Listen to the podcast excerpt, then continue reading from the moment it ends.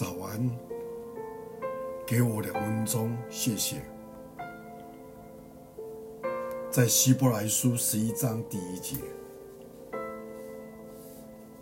信心是什么呢？信心是对所盼望的事有把握，对不能看见的事能肯定。第六节说，人没有信心就不能得到上帝的欢心。凡是到上帝面前来的人，都必须信神的存在。并且信他要报赏寻求他的人。当我们每一次寄出一封信的时候，或用 email 给人家的时候，就是一种信心的表现。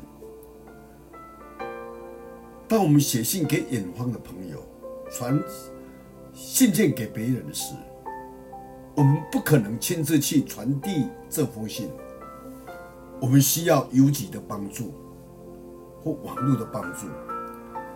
若要他们进行其业务，首先我们必须把我的信丢进邮筒，而不能将它紧握不放。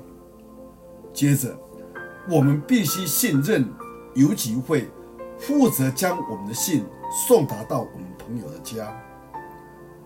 尽管我们看不到这封信的经历。了些什么？但我们对邮局的信心向我们保证，我的信到那时候会完好如初的达到。同样的，当我们每一次遇到问题时，我们的信心就要受到挑战。知道自己不能可能解决的难题以后，才意识到需要上帝的帮助。首先，我们必须向他祷告祈求。而在这个之前，的问题仍在我们的手上。我们明白，如果我们不把问题交给上帝，问题就无法解决。一旦把问题交给上帝，就必须信靠上帝，直到问题得到解决的那一天。虽然看不到上帝在做什么，但我们的信心是那。还没看见事情的一个切据，因为神的工作的的信义是以完成果是一样可靠的。不要忘记，我们信靠上帝会把问题变成的一个给我们的机会。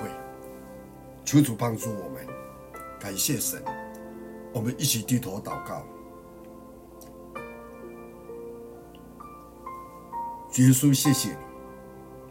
我们知道，在你那里有生命的源头。我们知道，在你的光中，我们必得见光。